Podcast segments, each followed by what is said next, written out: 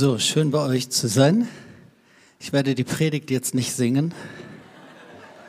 Oh, ich habe schon Friedhelm aus Versehen außer statt dem Lied die Predigt geschickt. Ähm, für die Band.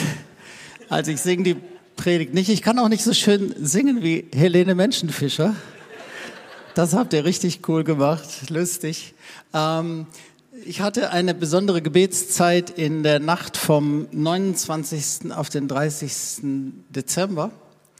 Und in dieser Gebetszeit hatte ich sehr, sehr stark das Bedürfnis, so kurz vor Ende des Jahres und auch des Jahrzehnts, das Bedürfnis, dem Herrn auszudrücken, wer er und was er für mich ist.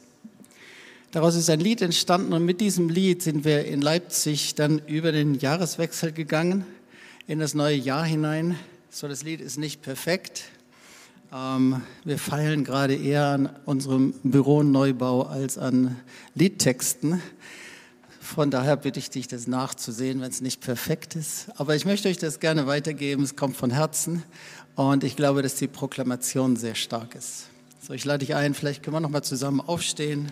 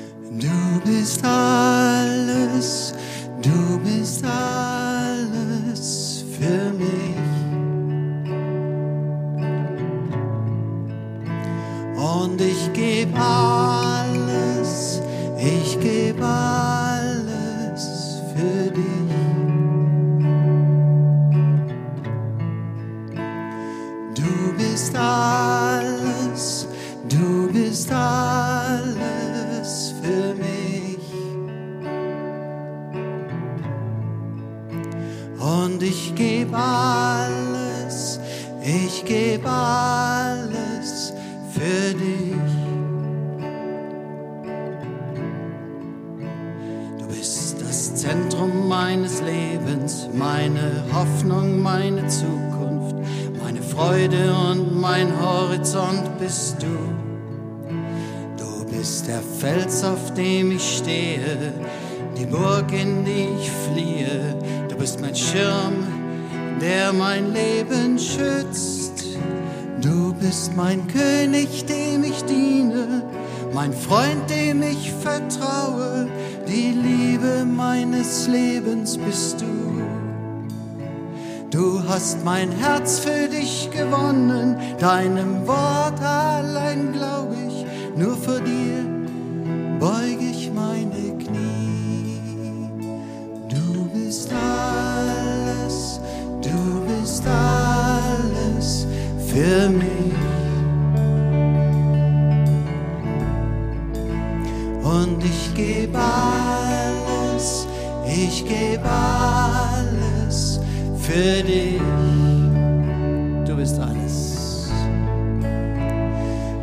bist alles, du bist alles für mich. Und ich gebe alles, ich gebe alles für dich.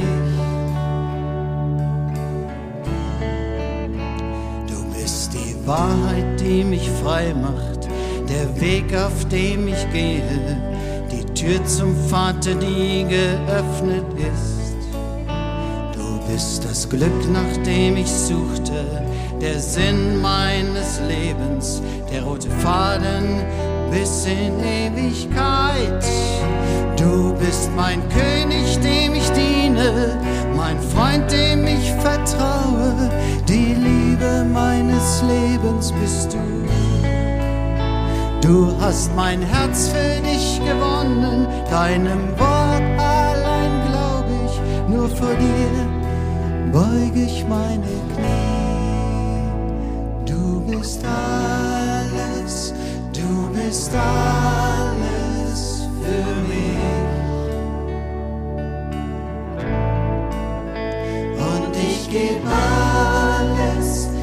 ich gebe alles für dich.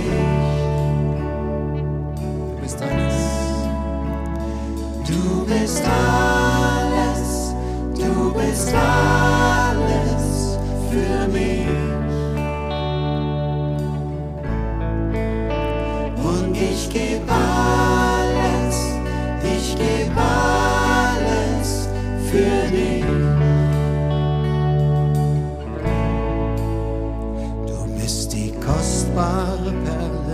größte Schatz meines Lebens, für den ich jeden Preis bezahl.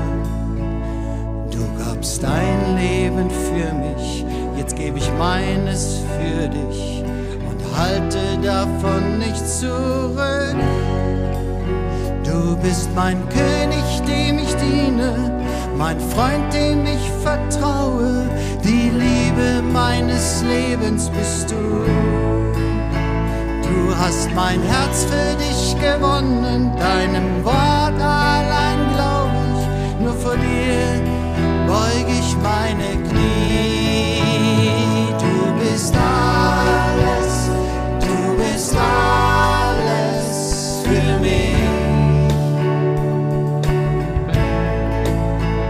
Und ich geb alles, ich geb alles für dich.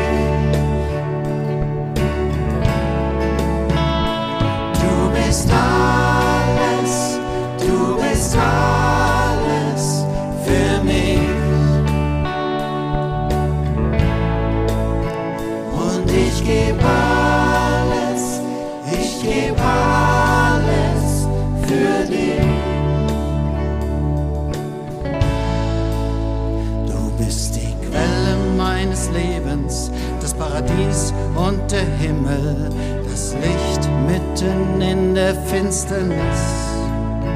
Du bist der Anfang und das Ende, das Ziel, nach dem ich strebe. Mein Richter, Retter, Siegeskranz bist du. Du bist mein König, dem ich diene, mein Freund, dem ich vertraue. Die Liebe meines Lebens bist du. Hast mein Herz für dich gewonnen, deinem Wort allein glaub ich, nur vor dir beug ich meine Knie. Du bist alles, du bist alles für mich.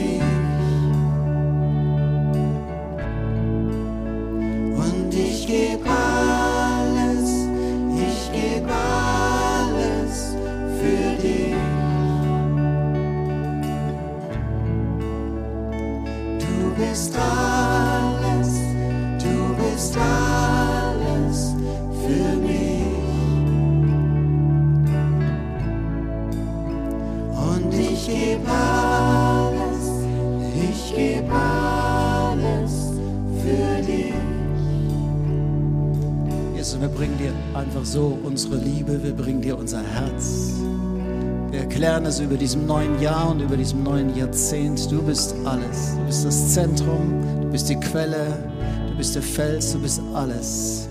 Du bist für alles für uns. Du hast alles für uns gegeben und wir geben dir alles von uns.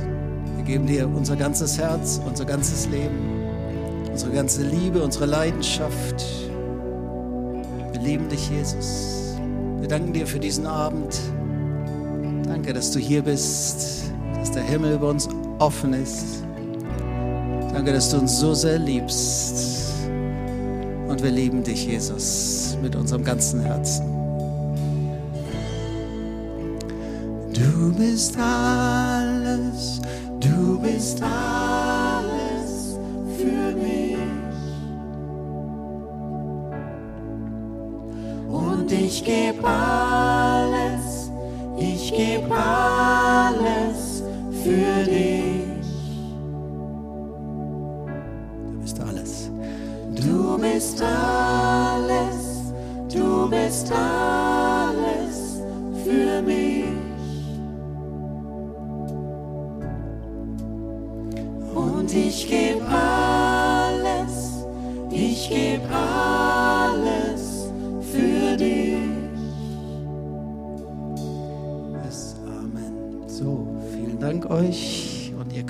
Platz nehmen.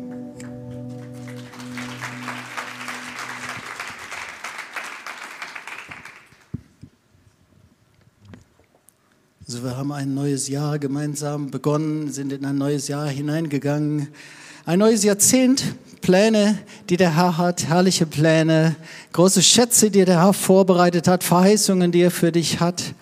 Und man wünscht sich immer so, dass einfach dadurch, dass ein neues Jahr beginnt, und natürlich ist es auch so, dass neue Zeiten Gottes beginnen, Türen Gottes aufgehen. Aber natürlich hat es auch manchmal etwas mit uns selbst zu tun.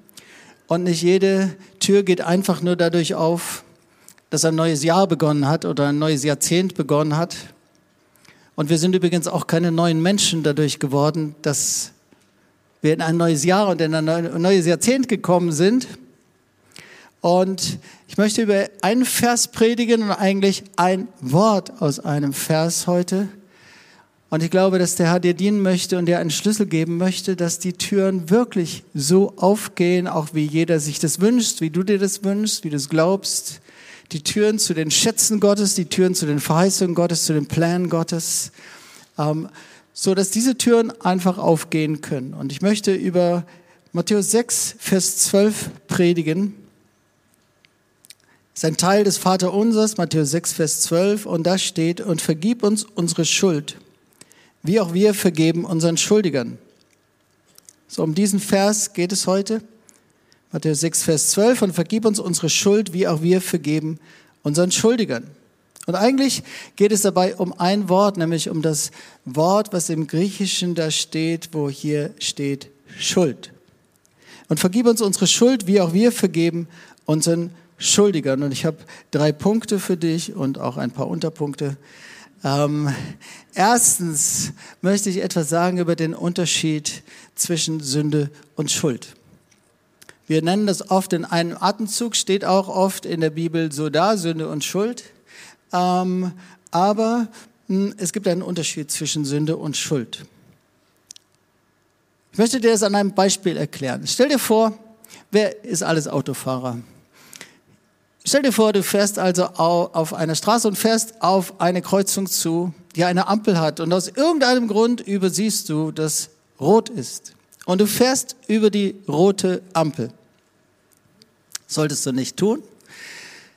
In diesem Moment passieren zwei Dinge und wenn wir jetzt mal die Begriffe Sünde und Schuld nehmen, ähm, dann ähm, möchte ich dir diese beiden, den Unterschied zwischen beiden erklären anhand von dem, was in dem Moment passiert, wo du über die rote Ampel fährst.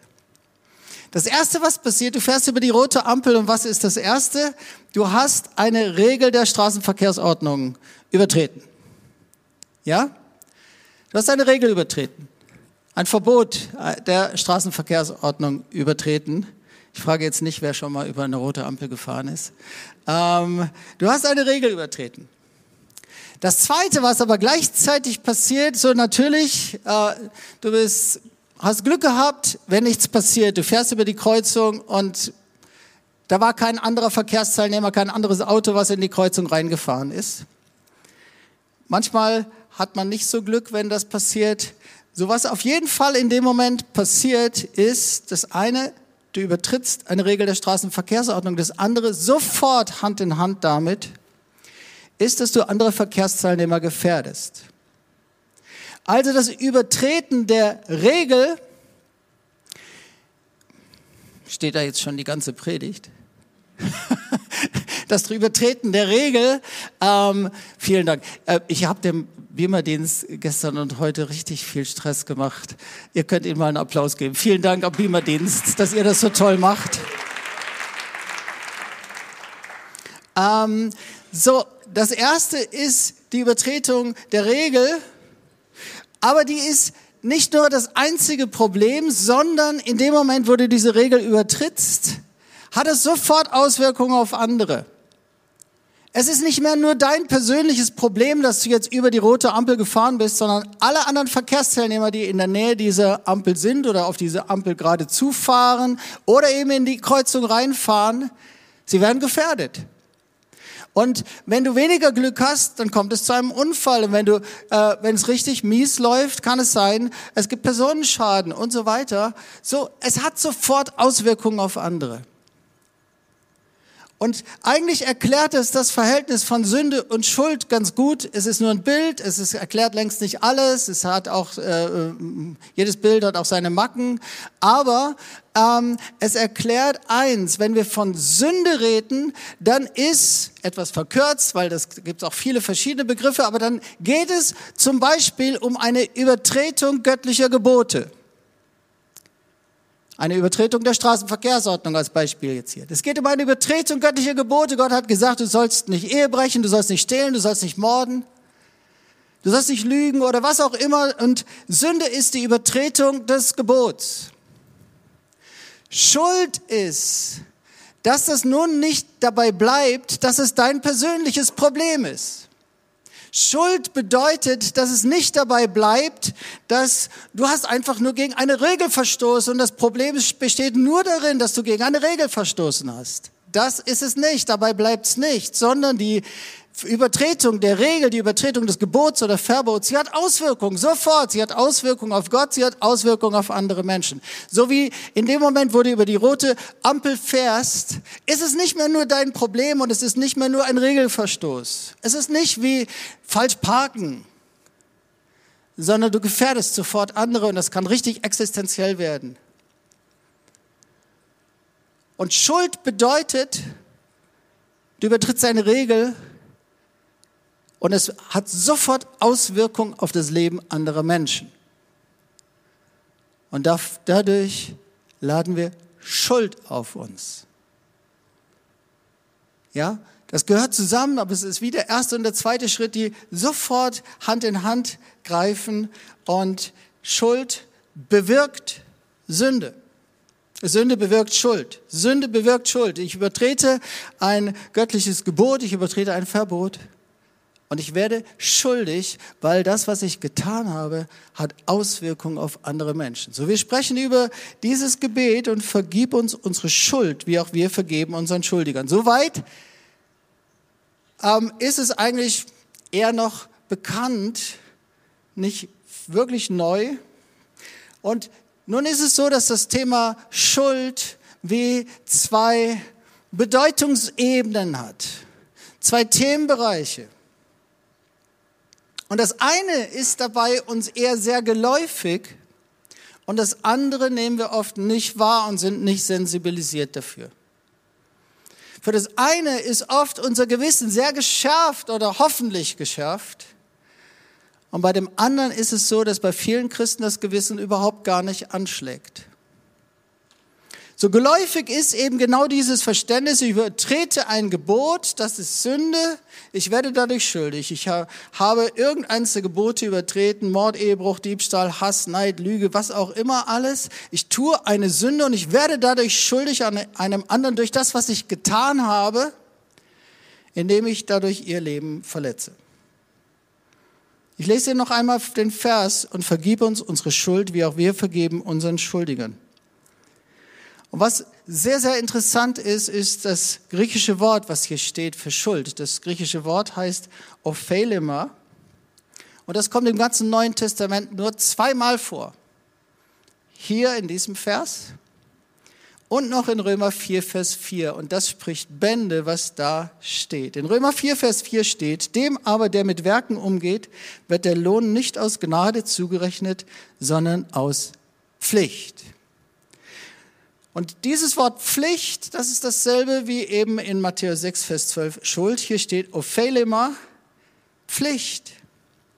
Das, was jemand schuldig ist zu tun. Jemand hat eine, vergleichen wir es mal so, jemand hat eine Anstellung und weil er eine Anstellung hat, ist er jetzt schuldig zu arbeiten.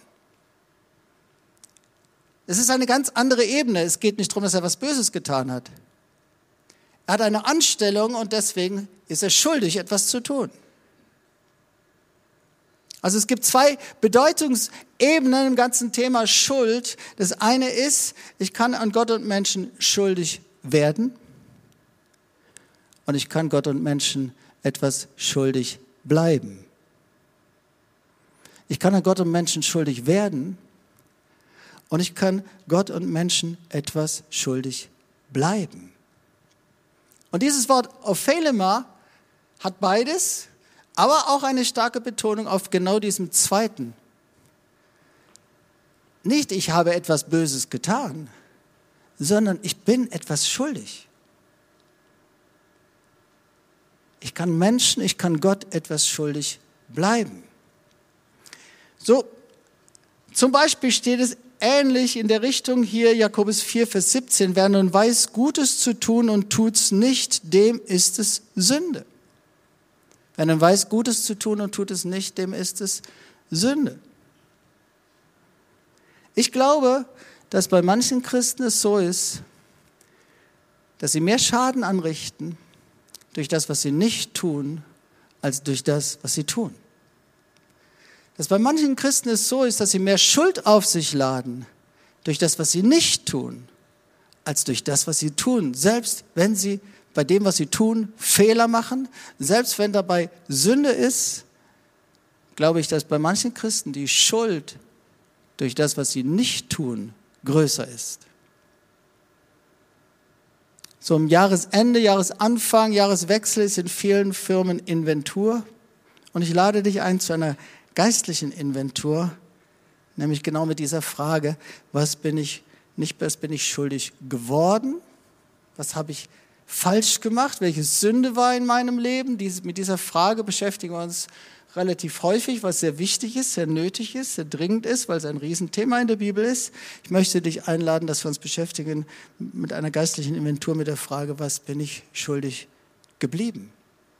Was bin ich schuldig geblieben? Weil ich habe gesagt, wir wünschen uns, wenn wir in ein neues Jahr gehen, ein neues Jahrzehnt, dass einfach von selbst die Türen aufgehen in die herrlichen Pläne Gottes, in die Schätze, die er hat, in die Verheißung, in die Berufung und all das.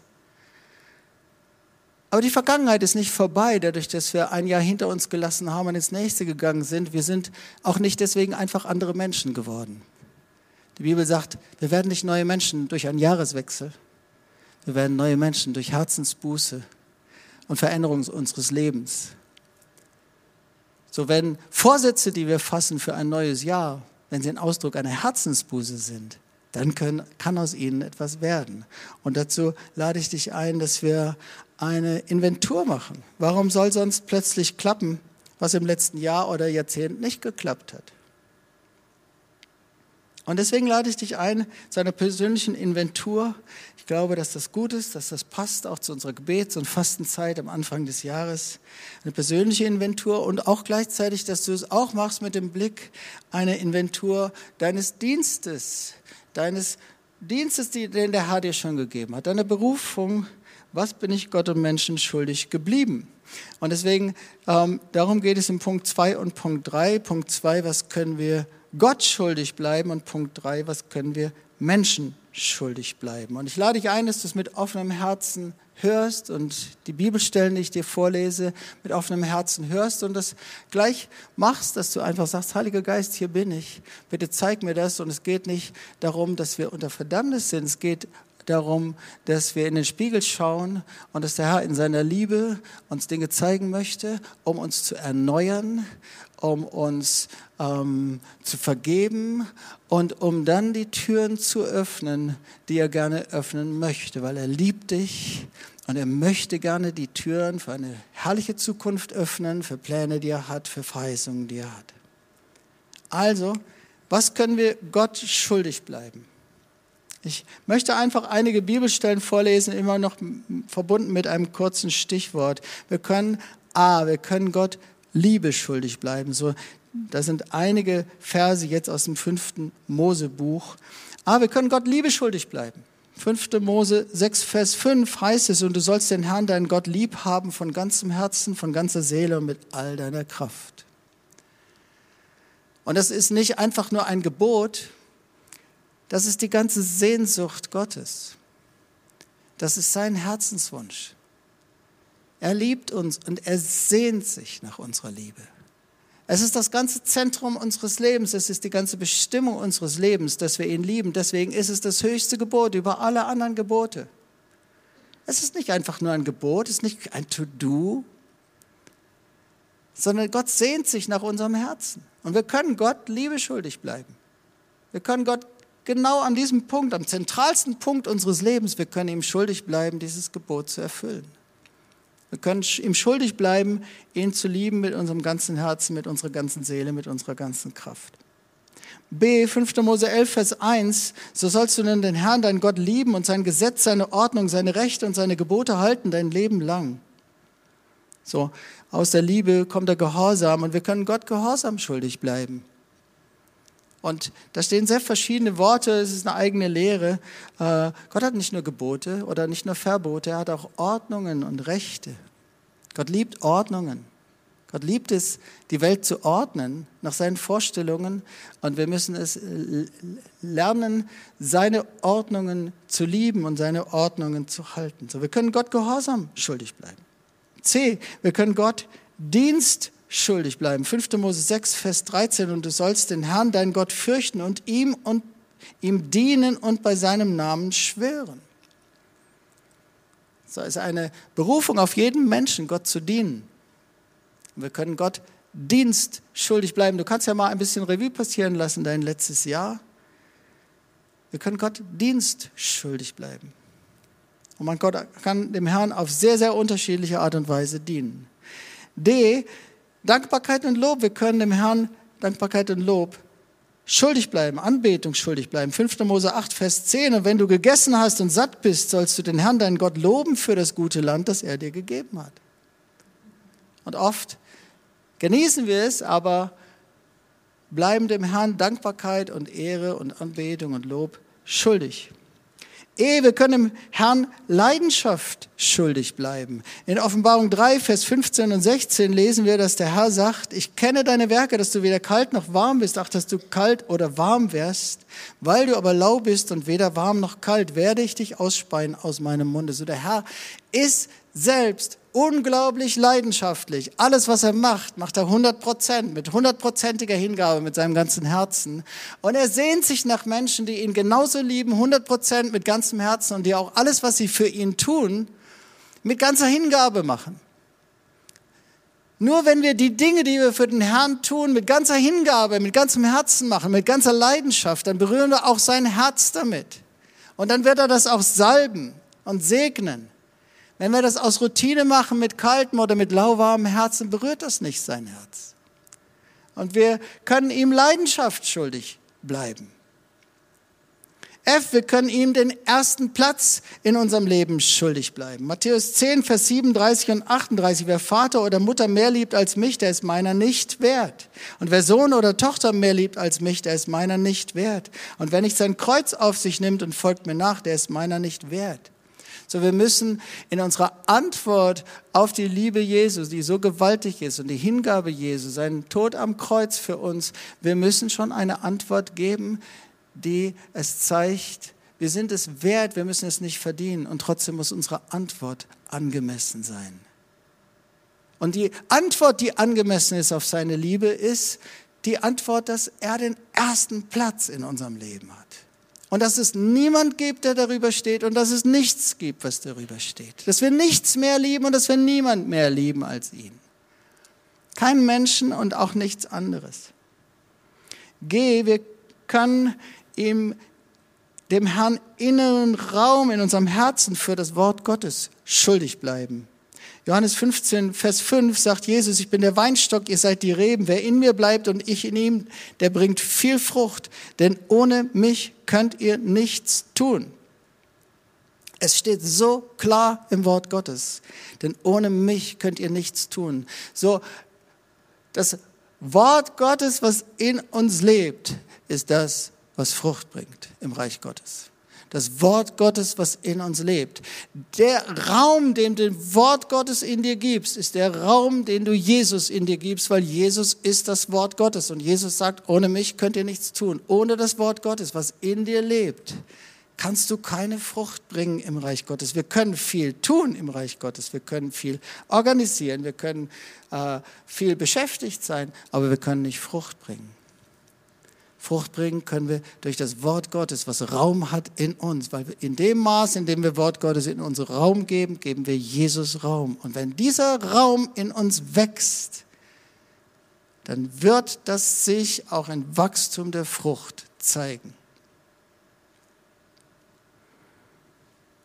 Und deswegen lade ich dich ein, wir können in all dem, und bitte verstehe mich richtig, da geht es nicht jetzt um eine Regelverletzung. Also wir können Gott verletzen, indem wir ihm schlichtweg einfach unsere Liebe, unser Leben schuldig bleiben. Bitte tüte das jetzt nicht ein auf der Schiene, ich habe jetzt was falsch gemacht, ich habe eine Regel übertreten. Nein. Und trotzdem verletzen wir Gott indem wir ihm unsere Liebe und unser Leben schuldig bleiben.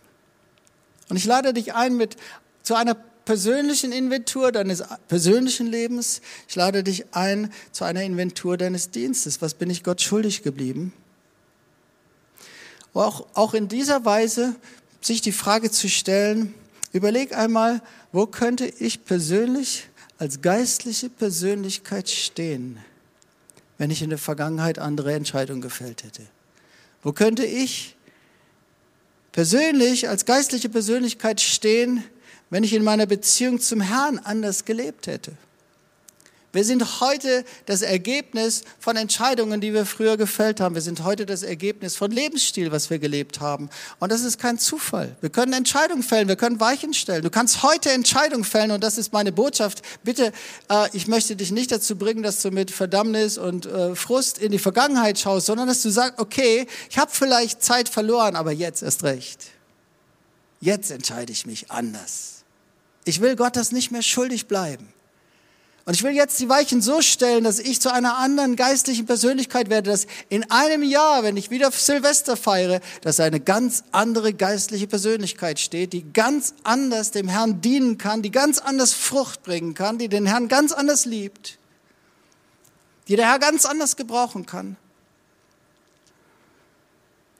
So wir können uns auch die Frage stellen, wo könnte ich mit meinem Dienst, mit meiner Berufung stehen, wenn ich in meiner Beziehung zum Herrn anders gelebt hätte, wenn ich andere Entscheidungen gefällt hätte, anderen Lebensstil gelebt hätte.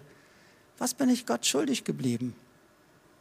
Und ich sage es nochmal, ich glaube, dass manche Christen mehr Schaden anrichten, Gott gegenüber und auch Menschen gegenüber durch das, was sie nicht tun, als durch das, was sie tun. Dritter Punkt, was können wir Menschen schuldig bleiben? Auch da gehen wir durch einige Bibelstellen durch. Auch da natürlich A, Liebe. Wir können Menschen Liebe schuldig bleiben. Natürlich, Matthäus 22, Vers 39.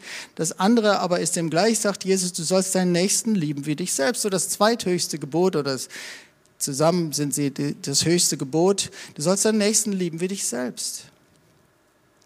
Matthäus 7, Vers 12, alles nun, was ihr wollt, dass euch die Leute tun sollen, das tut ihnen auch. Das ist das Gesetz und die Propheten. Darin ist alles erfüllt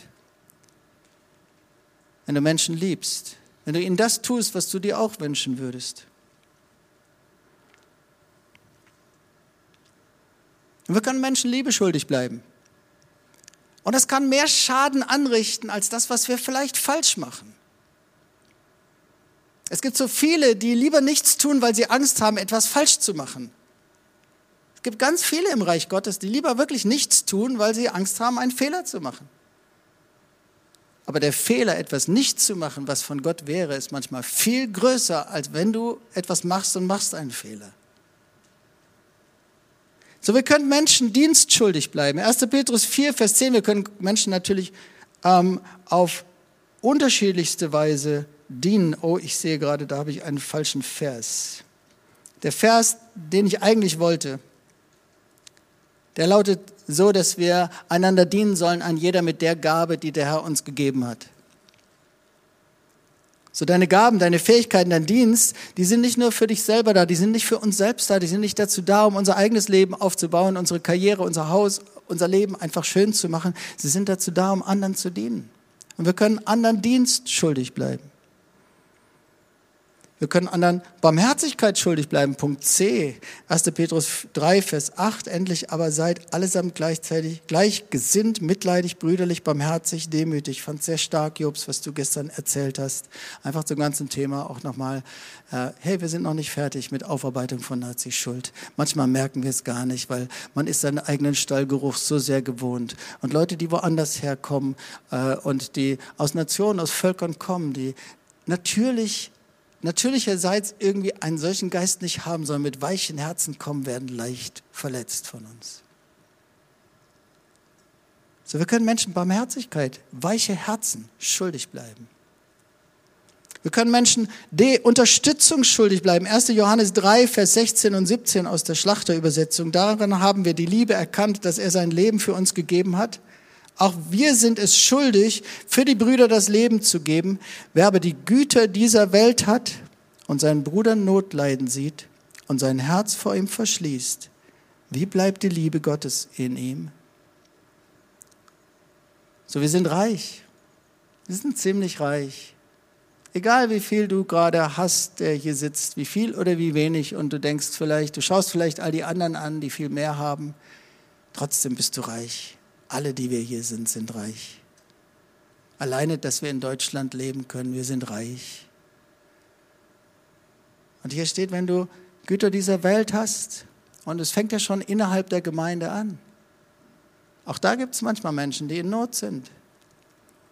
Wenn du Güter dieser Welt hast und der Herr zu dir redet und du schließt dein Herz zu und behältst es für dich, und gib's nicht, wie bleibt die Liebe Gottes in ihm? So, das sind Finanzen, aber wir können auch in anderer Weise Unterstützung anderen schuldig bleiben. Punkt E, Ehre. So, das Reich Gottes eine, hat eine Kultur der gegenseitigen Ehre und Wertschätzung. Und ich möchte mal so sagen, je mehr um uns herum die Kultur von Hass und Intoleranz zunimmt, umso wichtiger ist es, dass wir genau diese Kultur der Ehre und der Wertschätzung leben. Es ist das Gegenteil der Atmosphäre, die um uns herum immer mehr zunimmt, völlig entfesselt im Internet, aber auch sonst.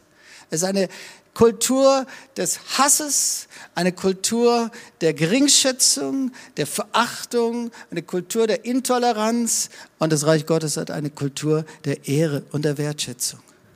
Wir müssen uns entscheiden, je mehr diese Atmosphäre um uns herum zunimmt, je, je, wenn davon nur ein bisschen noch etwas in dir lebt, dann wird es hochkochen. Und du, wenn du dich darauf einlässt, äh, dann werde ich das einholen. Wenn die, deine, irgendwo bei dir Türen offen sind, dich darauf einzulassen oder auf derselben Ebene zu antworten, dann ist es nicht gut. Ich lade dich ein, dass du dein Herz reinigst und dass du einsteigst auf die Atmosphäre des Reiches Gottes. Das ist eine Atmosphäre der Ehre und der Wertschätzung. 2. Mose 20. Du sollst deinen Vater und deine Mutter ehren, auf dass du lange lebst in dem Land, das dir der Herr dein Gott geben wird.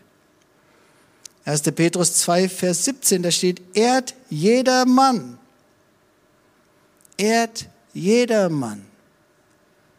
Stell dir einfach mal ganz kurz all die Leute vor, denen du jede Woche so begegnest deine Nachbarn, Arbeitskollegen, Leute in der Gemeinde, Familie.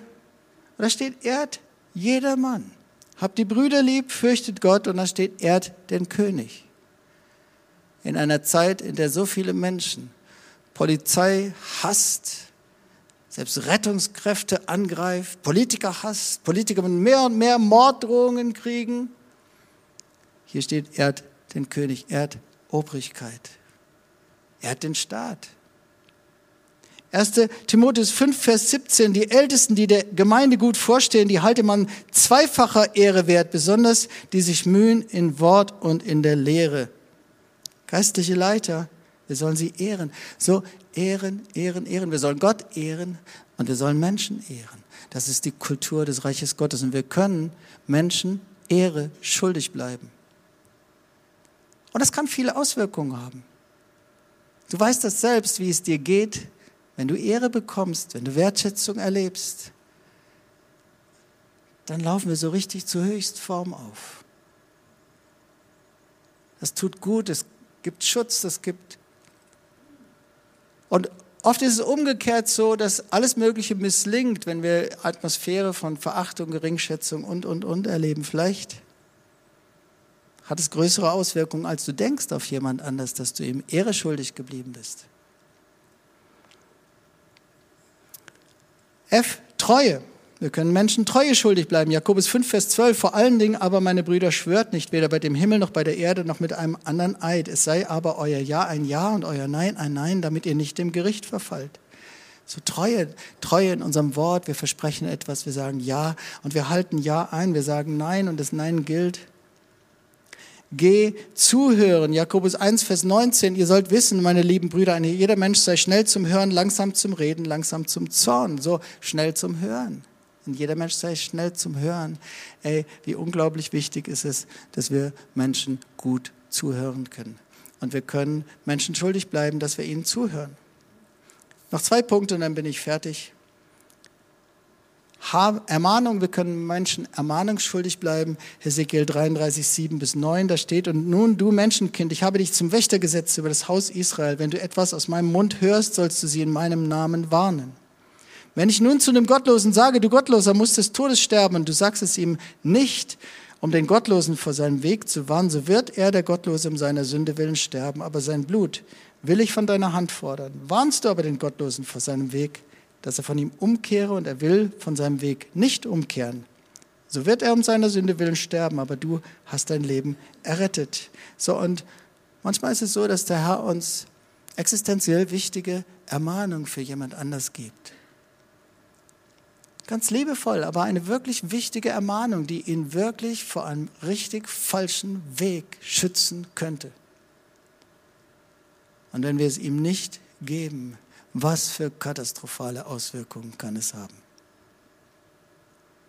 Und Punkt H, wir können Menschen das Evangelium schuldig bleiben.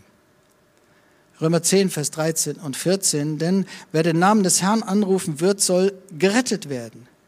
Wie sollen sie aber den anrufen, an den sie nicht glauben? Wie sollen sie aber an den glauben, von dem sie nichts gehört haben? Wie sollen sie aber hören ohne Prediger? So, wir können Menschen das Evangelium schuldig bleiben. Und was für krasse Auswirkungen hat es, wenn Menschen ohne das Evangelium sterben, nicht gerettet sind in Ewigkeit und sie sind deswegen nicht gerettet, weil wir ihnen das Evangelium schuldig geblieben sind und es ihnen nicht gebracht haben.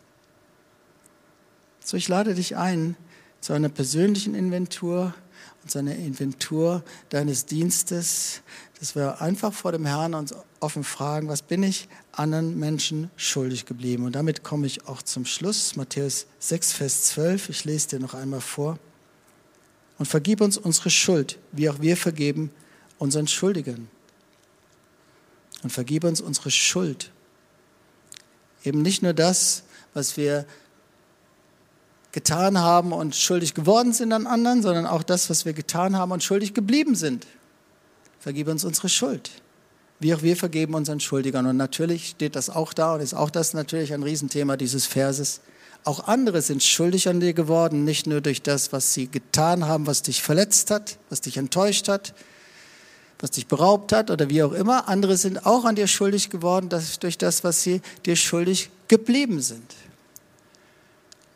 Und genauso wie du Selbstvergebung, wir Selbstvergebung auch brauchen für das, was wir schuldig geblieben sind, so sollen wir genauso anderen vergeben, auch das, was sie uns schuldig geblieben sind. Und damit lade ich dich ein, dass wir zusammen aufstehen und die Band, wenn ihr mal vielleicht nach vorne kommt, und ich lade dich ein zu dieser Inventur.